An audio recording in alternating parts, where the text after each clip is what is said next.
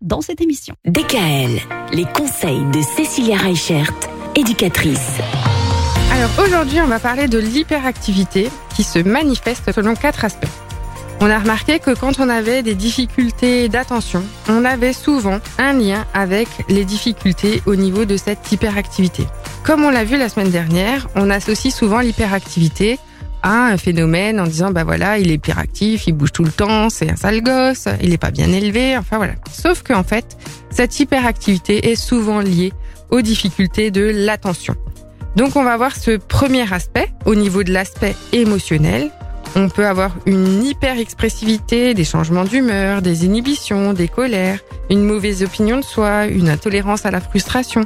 Tout ça, c'est vraiment cette hypersensibilité émotionnelle qu'on va pouvoir retrouver et qui découle aussi de cette capacité d'attention ou de concentration.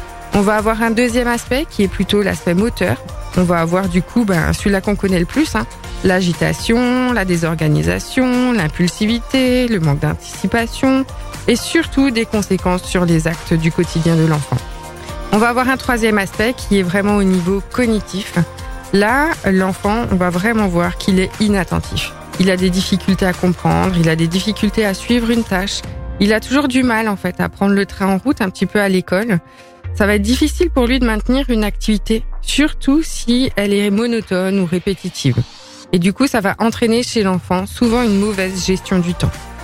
On va avoir la dernière partie qui est plutôt l'aspect social, du coup, par rapport à cette hyperactivité qui est au niveau de la communication, de la relation aux autres, des difficultés à décoder les émotions des autres.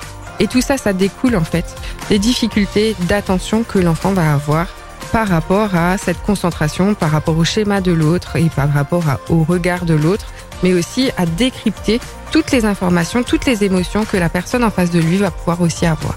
Et demain, du coup, on va parler des aides et des astuces au quotidien par rapport à la concentration et à l'attention. À demain.